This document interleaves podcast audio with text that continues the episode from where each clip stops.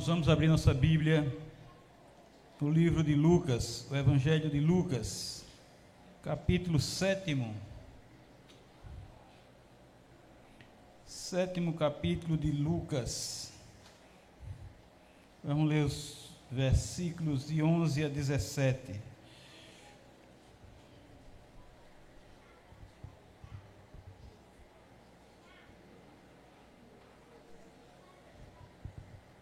Sétimo capítulo de Lucas.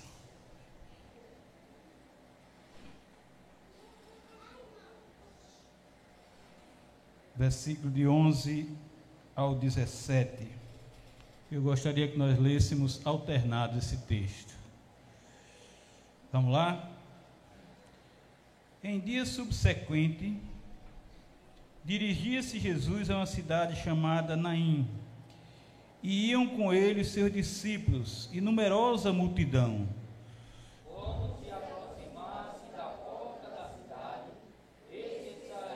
enterro do filho único e grande multidão da cidade ia com ela. Vendo-a, o Senhor se compadeceu dela e lhe disse: Não chores.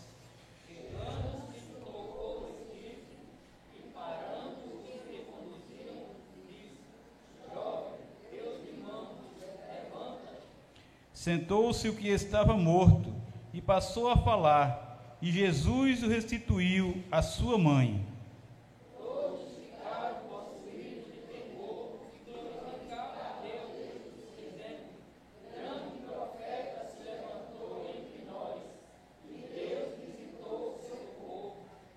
Essa notícia a respeito dele divulgou-se por toda a Judéia e por toda a circunvizinhança. Oremos, irmãos. Senhor nosso Deus, nós queremos estar vivos, queremos ter vida, vida abundante, vida eterna. Queremos ter isso no Senhor. Por isso, Pai, nós louvamos que o Espírito do Senhor venha abrir o nosso entendimento, venha falar profundamente a nossa vida, para que, ó Deus, compreendamos o quanto precisamos viver para a glória do Senhor o quanto precisamos estar vivos para glorificar e exaltar o nome do Senhor. Ajuda-nos, Pai, a entender a tua verdade em nome de Jesus. Amém e amém. Irmãos,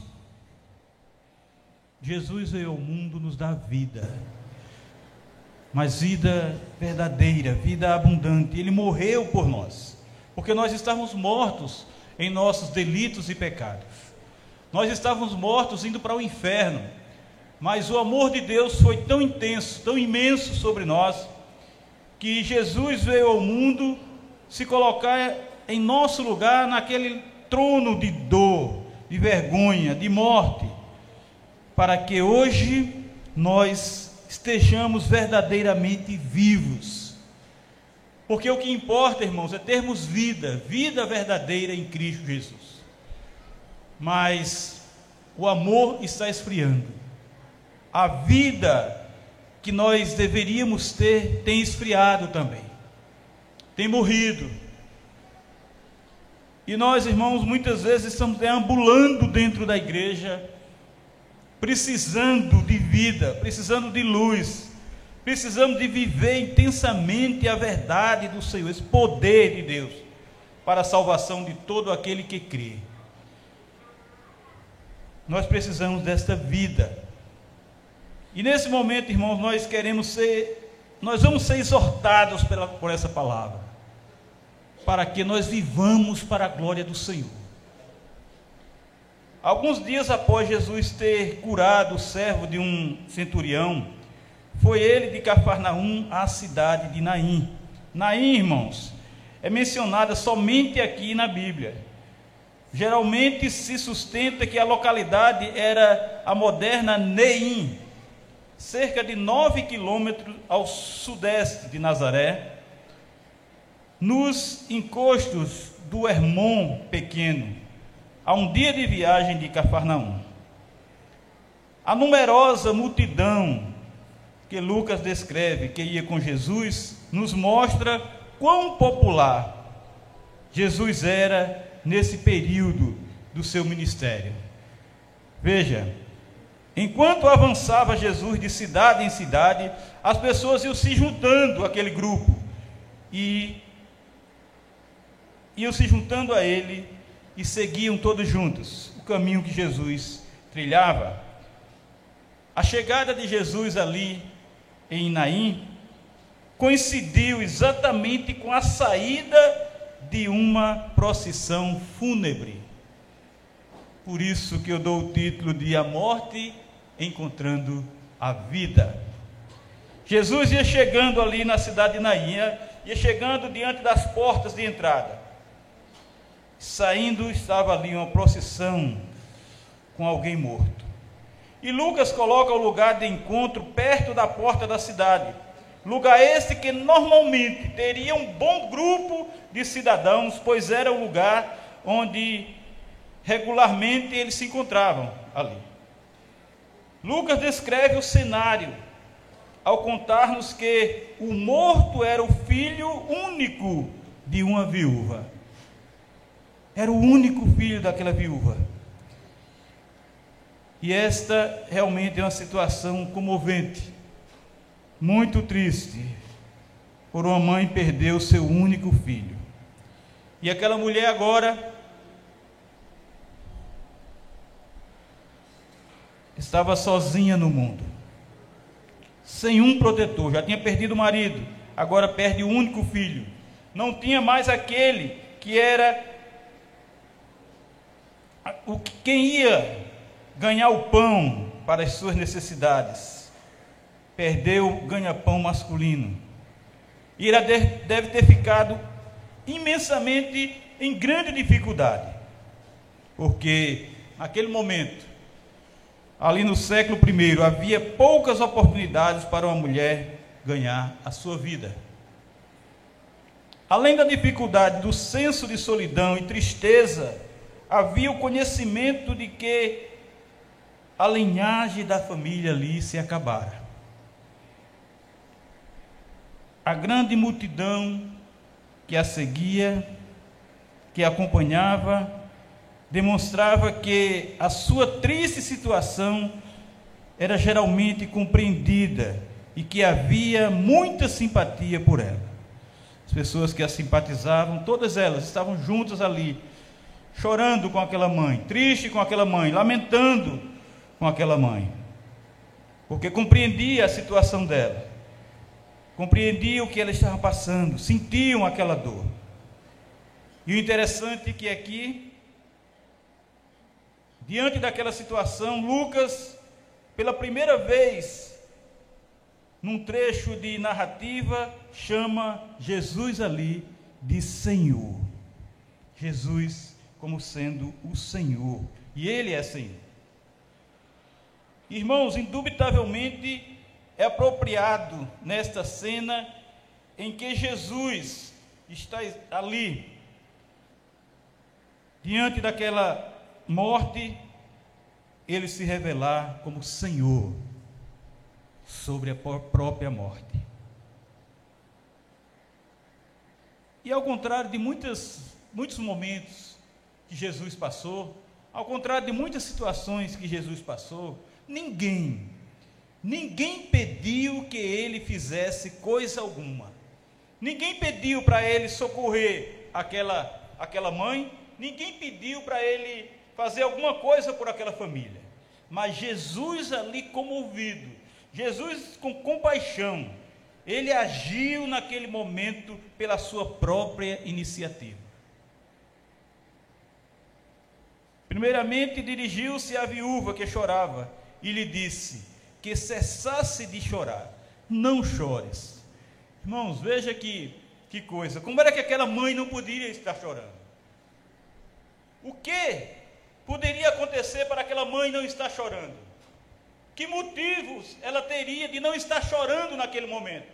Por que ela tinha que calar? Por que ela tinha que parar aquele choro? Se tudo que ela tinha tinha se acabado, toda a vida, toda a esperança, tudo que ela tinha de mais precioso na vida se acabou ali, morreu. Mas ali ela devia estar andando naquele momento, na frente do esquife, de modo que Jesus teria encontrado com ela primeiramente. Se eles iam se encontrando, se Jesus falou primeiro com ela, é porque certamente ela estava na frente. E Jesus chegou perto dela e disse: Não chores. Irmãos, esta palavra não chore significa que Jesus sabia o que ia acontecer. Jesus sabia que ele iria libertar aquele jovem. Jesus sabia que ele ia mudar aquela situação, mudar aquela realidade. Ele ia transformar aquele choro em esperança, em alegria, em felicidade, em contentamento, em gozo, em júbilo. Por isso que ele diz com tanta convicção e com tanta certeza, porque ali quem estava falando era o Deus Filho. Ali quem estava falando era o Filho de Deus.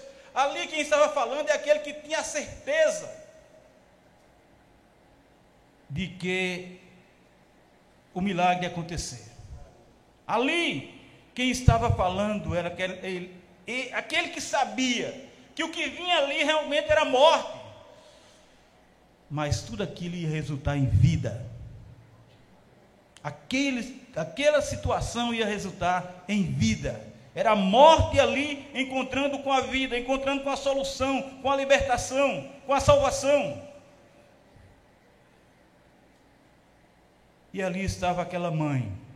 Era a dor, o sofrimento, a desesperança, o desespero, a angústia, a aflição e a morte vindo ali de encontro ao Salvador.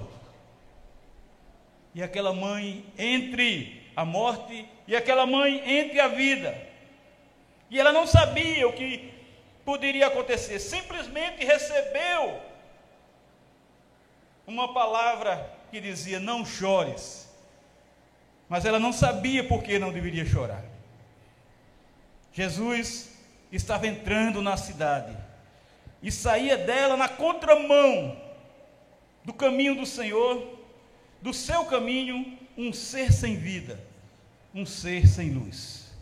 Jesus aproximou-se do esquife, aproximou-se do ataúde, aproximou-se daquilo que era uma espécie de caixão, onde jazia o corpo envolto numa mortalha. Ali estava inerte o filho da viúva de Naim Estava morto, sem vida, sem futuro, sem esperança. Uma vida que fora interrompida. E Jesus estava diante daquele jovem morto. A morte diante daquele que é a verdadeira vida. A morte diante daquele que é a verdadeira vida. A morte diante da vida.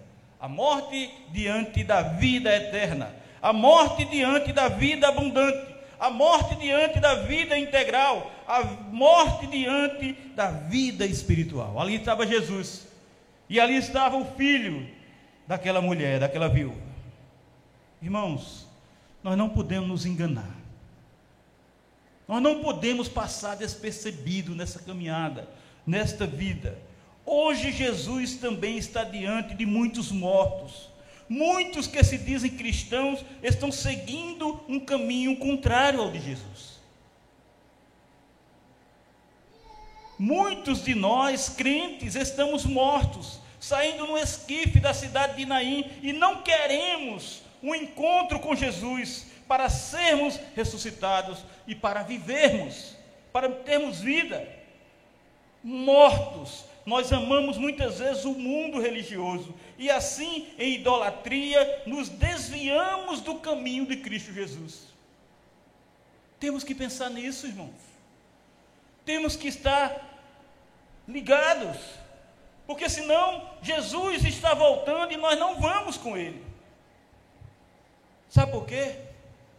Porque o desinteresse, o descaso, a frieza espiritual, o desamor, o desapego ao Filho de Deus, tem nos feito morrer e seguirmos alienados na procissão para a sepultura, de modo espiritual. Muitos de nós, irmãos, no trono de um esquife, não temos interesse em conhecer a verdade, interesse pelo reino de Deus, pela obra salvadora de Cristo Jesus, e isso é grave, irmãos. Porque nós estamos louvando e glorificando o nome do Senhor ou não? Nós estamos adorando ao Deus vivo, todo-poderoso ou não?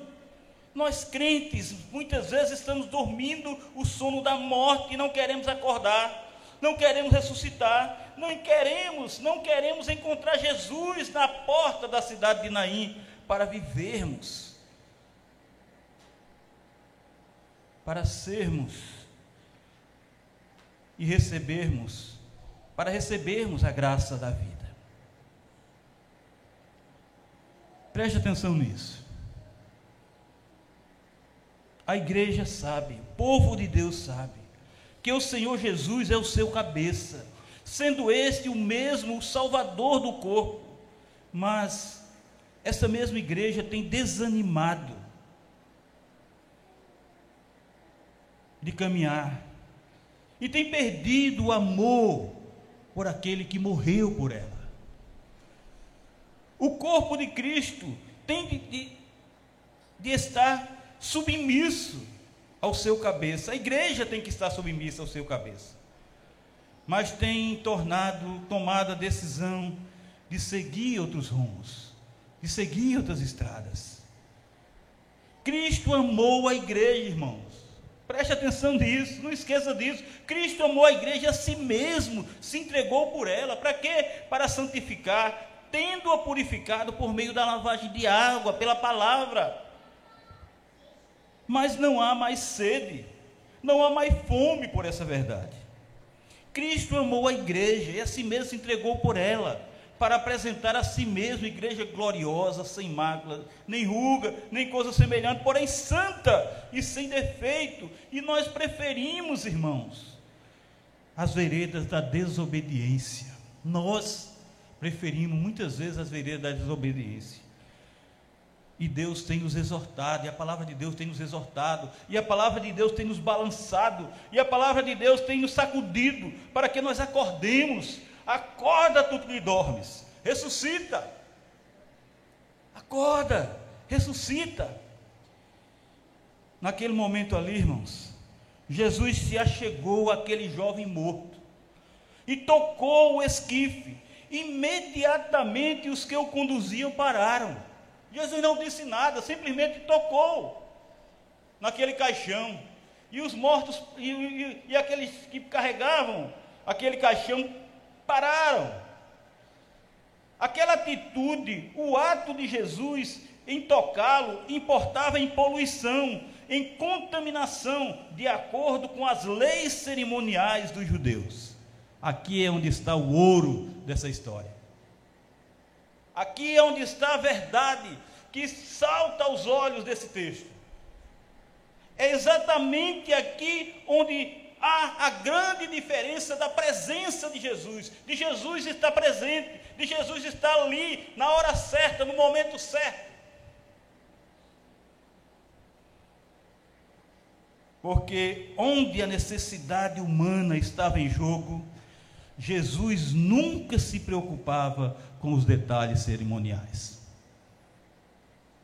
A necessidade ali era de vida, porque havia um morto. E Jesus foi lá e tocou. Porque havia necessidade de Jesus ressuscitar aquela vida, de Jesus dar vida, pois Jesus não é morto, Jesus é vida. E o que Jesus estava ali para fazer era libertar aquele jovem da morte era libertar aquele jovem daquele estado mórbido.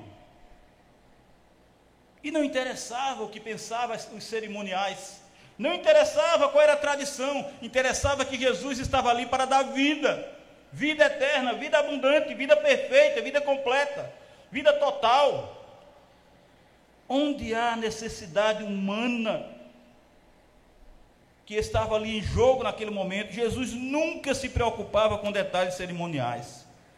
Quando Jesus tocou o esquife, pararam imediatamente os que conduziam aquele jovem morto. E nenhuma palavra lhes foi dirigida, mas claramente eles viam que alguma coisa incomum estava para acontecer.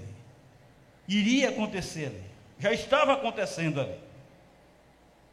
E Jesus, naquele momento, passou a dirigir-se ao cadáver com as palavras: Jovem, eu te mando, levanta-te. É isso que Jesus tem dito para nós hoje. Jovens, eu te mando, levanta-te. E Jesus tem dito isso. Essas mesmas palavras hoje Jesus tem dito para nós, nós oficiais, nós líderes, nós presidentes, nós diretores, nós liderança geral, levanta-te. Levanta-te, igreja. Levanta-te, povo de Deus. Precisamos nos levantarmos. Nós precisamos deixar tudo. Deixar os barcos, deixar redes, deixar a produção de peixes e seguir fielmente a Cristo. Nós precisamos de deixar o nosso comodismo. Nós precisamos deixar o está tudo bem. Nós precisamos deixar o aqui é a minha vida. Nós precisamos deixar o nosso sofá. Nós precisamos deixar a nossa cama. Nós precisamos deixar a nossa televisão. Nós precisamos deixar o nosso celular, nosso smartphone, nosso iPhone. Está saindo o 14 aí, viu? Estou de olho. Nós precisamos deixar tudo isso para servir ao Senhor de todo o nosso coração.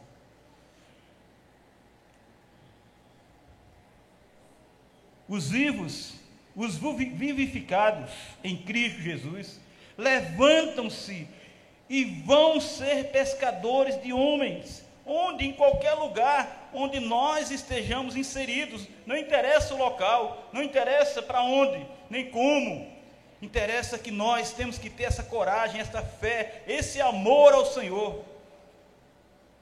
Foi exatamente, irmãos, com esta palavra de poder Levanta-te, que sentou-se o jovem que estava morto. Levantou-se da posição de morte. Levantou-se daquela situação mórbida. Levantou-se, porque quem tinha ordenado foi o dono da vida. Levantou-se porque a vida estava ali presente, dizendo: mude a situação.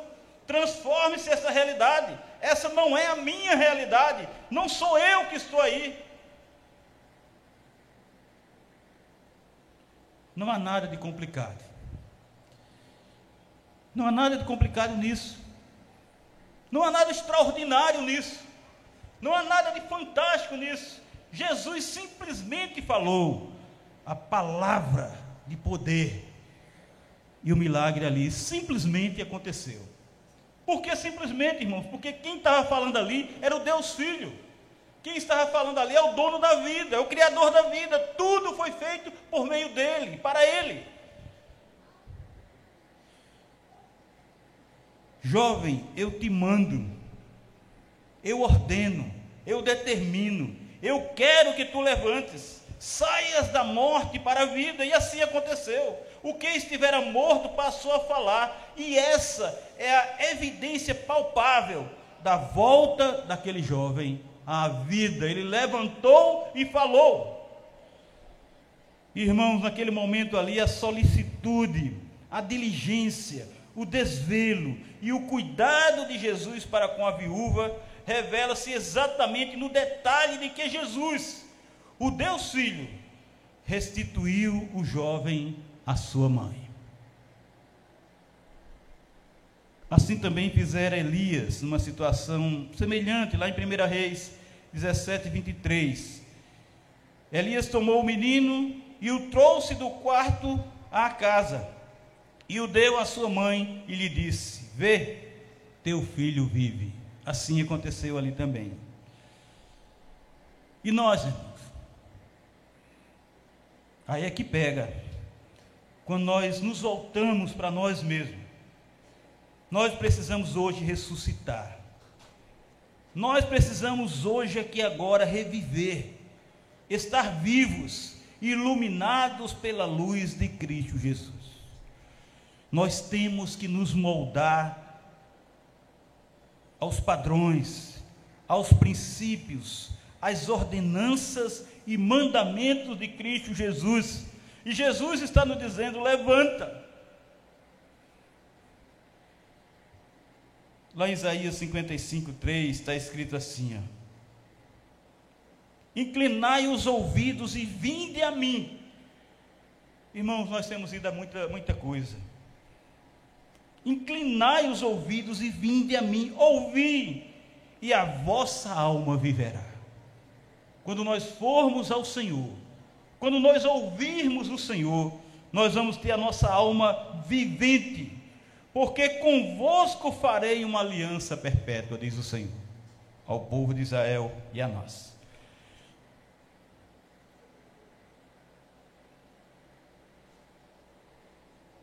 Ezequiel 18, 32 diz assim: Porque não tenho prazer na morte de ninguém, diz o Senhor Deus, portanto, convertei-vos e vivei. Nós precisamos nos converter para termos vida, vida verdadeira no Senhor. Lá em Amós, capítulo 5, versículo 4, diz assim: Pois assim diz o Senhor à casa de Israel: Buscai-me e vivei. A nossa busca, irmãos, tem que ser ao Senhor, buscar ao Senhor de todo o nosso coração, de toda a nossa alma. Também lá em Romanos capítulo 8, versículo 13, diz assim: Porque se viverdes segundo a carne, caminhais para a morte, mas se pelo Espírito, se viverdes pelo Espírito, mortificardes os feitos do corpo, certamente vivereis. É por isso que nós temos que ter vida. É assim que nós temos vida. É assim que nós vivemos. É assim que o Senhor quer que nós temos vida, assim como o Senhor fez. Assim era o, o, o, desejo de Jesus, e ele fez que aquele jovem, da filho, filho da viúva de Naim, tivesse vida, porque ele estava morto. E nós muitas vezes estamos mortos, porque não temos seguido a Jesus, não temos obedecido aos princípios de Jesus, não temos feito literalmente o que os mandamentos de Jesus nos ordenam fazer. O tempo está se esgotando, irmãos. O princípio das dores já está atuando nesse mundo. O tempo já está sendo abreviado, nós estamos vendo no dia a dia. Temos que nos moldar aos padrões bíblicos, temos que nos moldar aos princípios do Senhor, aos mandamentos do Senhor Jesus. Isso tem que ser urgentemente.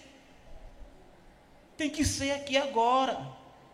Não é mais tempo de agir com negligência, com omissão, sem pontualidade, sem assiduidade. O tempo é vigiar, o tempo é agora. Não dá mais tempo para perder tempo.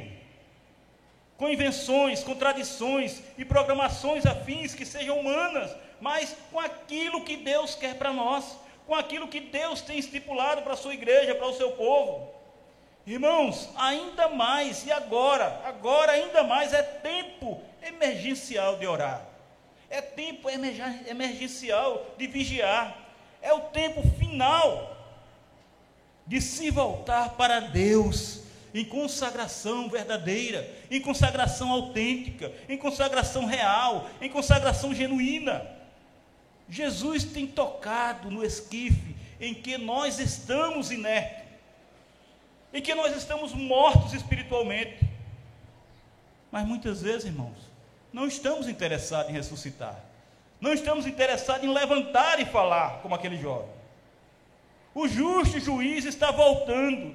E para quem não deseja ser convertido e viver, eu vou dizer uma coisa bem atual: o choro é livre e a morte é eterna. Para quem não quer, para quem não deseja, não tem para onde, irmãos.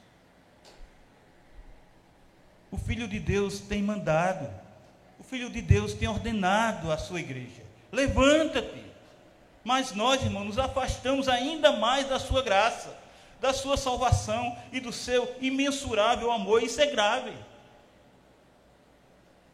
Nós temos que ser exortados para acordar, acordarmos. Nós temos, irmãos, que, que ser despertados, abalados para que quando Jesus vier nós estejamos preparados. O povo que se chama pelo nome do Senhor tem seguido por caminho que não é Jesus, por caminho que não é de Cristo. Por isso, irmãos, voltemos ao primeiro amor, para vivermos, para sermos avivados e termos vida eterna em Jesus. Voltemos ao filho de Davi, clamemos ao filho de Davi, para ele ter compaixão e misericórdia de nós. Voltemos ao tempo que éramos apaixonados pelo nosso libertador e vivíamos a emoção de ser uma nova criatura, aquele fogo do início. Voltemos aos caminhos de grande esperança, de sede pela palavra de Deus e fome pela verdade bíblica. Voltemos, irmãos, ao caminho da adoração sincera, do louvor que era um verdadeiro cheiro suave às narinas divinas. Voltemos a ter interesse em conhecer, e não somente conhecer, mas prosseguir em conhecer o Senhor, que é misericordioso, que é juiz e que é justiça. Isso tem que ser renovado, irmão, dentro de mim dentro de vocês. Isso tem que ser renovado na igreja do Senhor. Isso tem que ser avivado dentro de nós. Não podemos jamais nos descuidar. Porque, como a alva, a sua vinda é certa. E ele descerá sobre nós como a chuva, como chuva serôdia que rega a terra, como está lá escrito em Oséias, capítulo 6, versículo 3. Vamos acordar, irmãos. Vamos acordar. Mas eu estou acordado, eu estou vivo, será? Não podemos perseverar nesse sono mórbido, permanecer deitados, mortos no esquife do nosso descanso. Vamos despertar desse sono destruidor. Vamos levantar, determinados a viver uma vida consagrada ao Deus vivo. Irmãos, vamos despertar Vamos levantar e afirmar, praticando e vivendo, o eu e minha casa seguiremos ao Senhor. Eu e a minha casa seguiremos ao Senhor.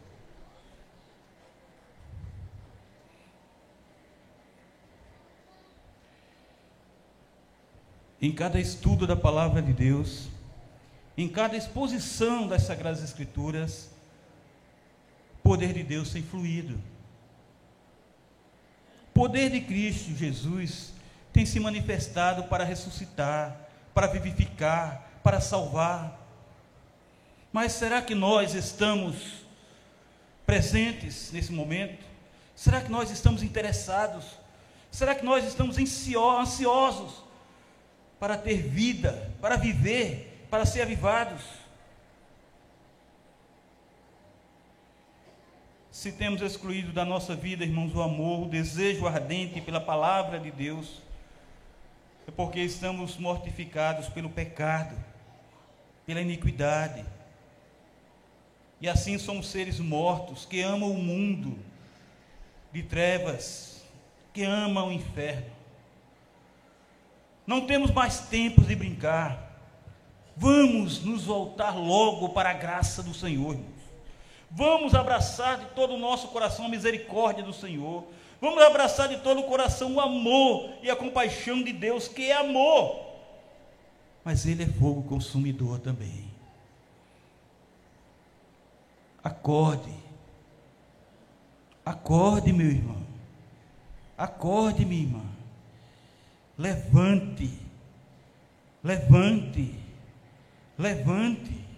Erga-se, igreja. Erga-se, igreja. Erga-se, igreja.